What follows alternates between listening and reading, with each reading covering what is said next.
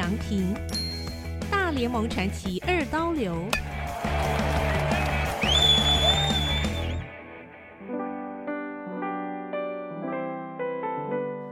附录二：大谷祥平的习惯。二零二三年四月二十五日，自家主场球场，洛杉矶暮春的阳光普照。对手运动家的投手一个危险近身球朝大谷翔平的头部而去，大谷灵巧跳开，没有被砸中。跳开同时怒吼一声：“真是危险呐！”大谷翔平能及时避开可能让他脑震荡的这一记快速直球，跟他下定决心一定要好好保养身体的好习惯有关。从少年时代的九宫格人生计划表，他就提出身体锻炼保健这一项。他每天一定要睡饱九小时，而老天眷顾，儿童时期母亲就发现他很能睡，随时随地熟睡可以补充体力。长大过程，他知道身体是他打球的根基，一定不能疏忽。球团要他怎么吃，他一定遵守。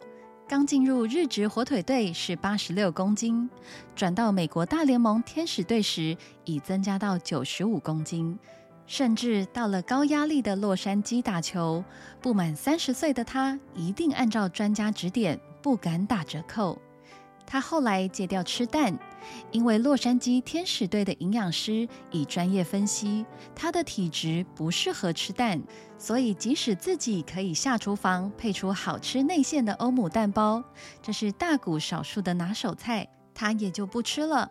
目前改吃无小麦面粉过敏成分的淀粉，而且严格控制淀粉类，免得发胖，让辛苦锻炼的肌肉走样。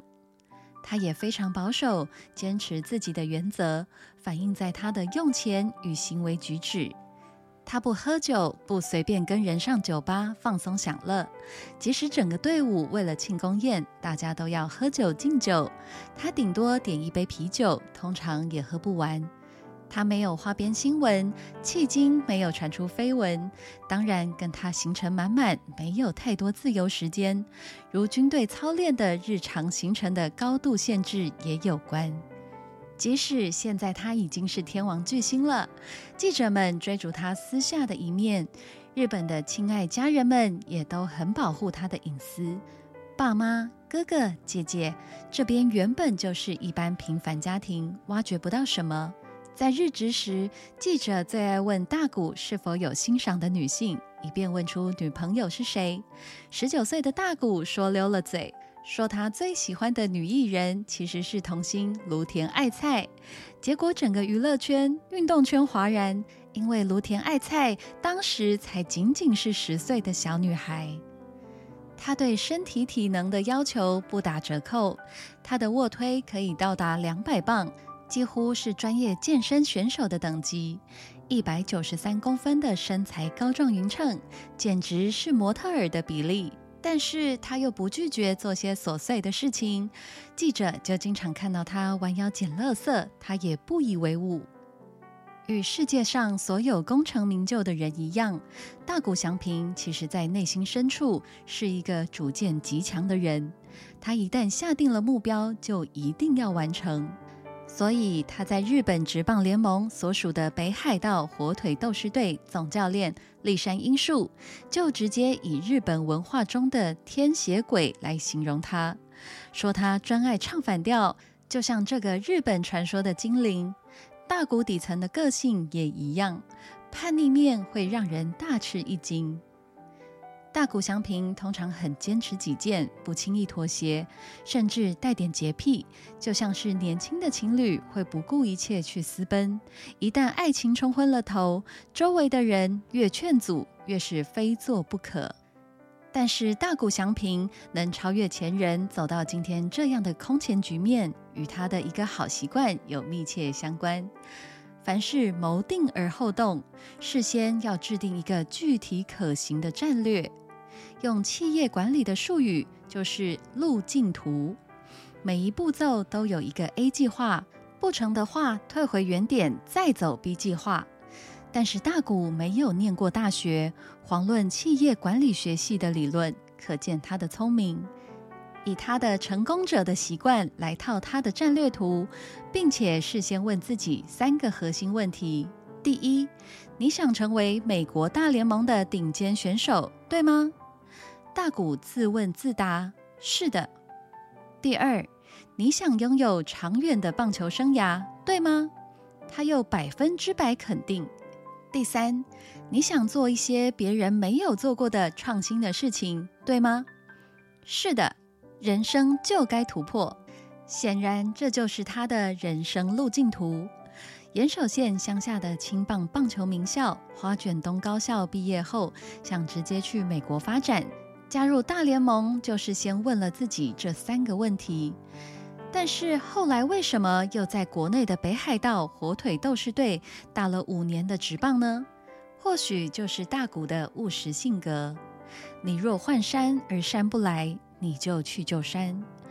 当他内心最强烈的渴望是成为一个二刀流头打双击选手，那么现实的条件无情，就只能委屈自己先在日本发展。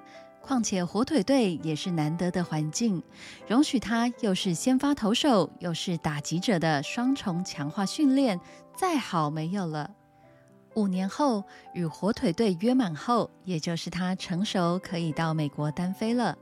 这时候看出他的独立性格与成熟的自我管理风格。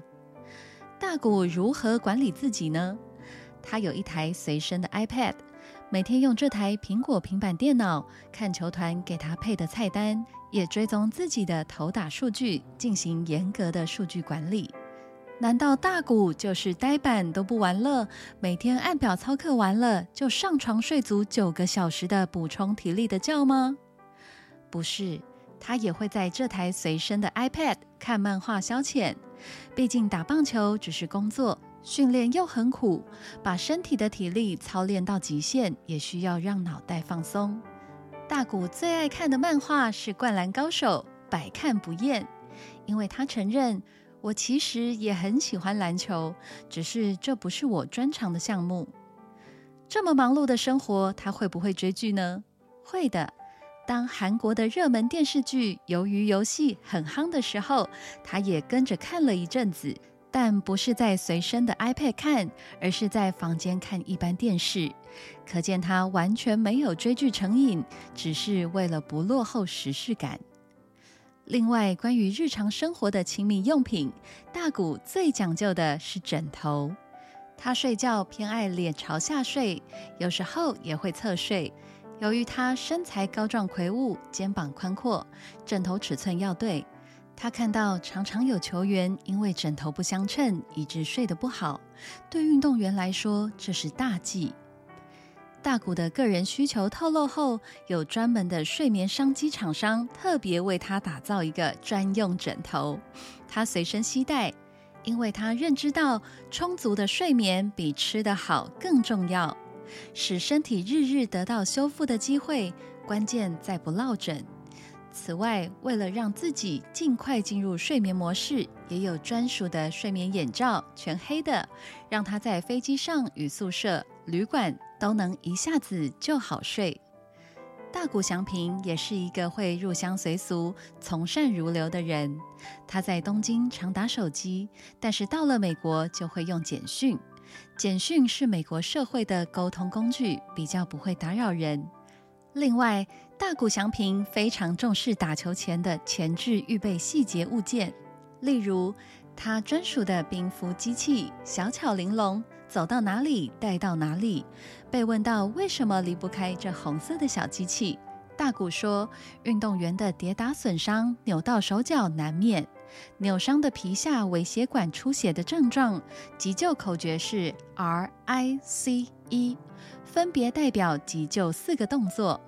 第一个急救动作是 R 休息 Rest，第二个 I 冰敷 Iced，第三个 C 压迫 Compression，第四个 E 抬高 Elevation。所以随身能冰敷非常重要。大谷也会挑选球棒，他喜欢用硬枫木的木材球棒。由于是强棒打击手，他说他大概已经打断十根棒球棒了。另外，每一年会淘汰掉一个手套，手套有针对他的手掌的专属设计。二零二一年的那个手套，他特别满意，没有让他受过伤，因为他使用非常频繁，练习时候与比赛时候都是用同一个手套。运动鞋也一样，他一直穿着钉鞋，由于横向移动的频率高，于是球鞋会磨损很快。但在投手球上的灵活攻势又是首要考虑，运动鞋不能太厚重，所以大谷透露，希望球鞋厂商在设计新款时，是否能针对整体鞋子的重量更轻松一点，侧面更坚固一点。另外，他睡觉会带着心跳侦测器，这是为了让自己的睡眠更好。更能进入深度睡眠模式。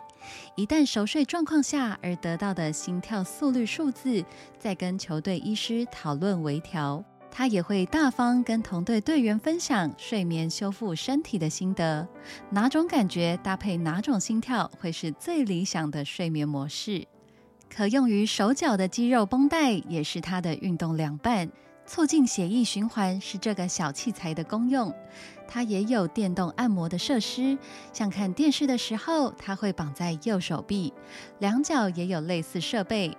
电动按摩可以让肌肉的疲劳迅速释放出来。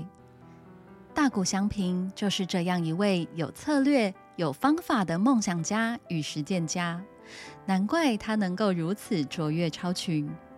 在大联盟好手如云的球员中，不但不以外国球员的语言限制为苦，反而球技蒸蒸日上，成为大联盟头牌，跃升为年收入第一名的国际超级巨星。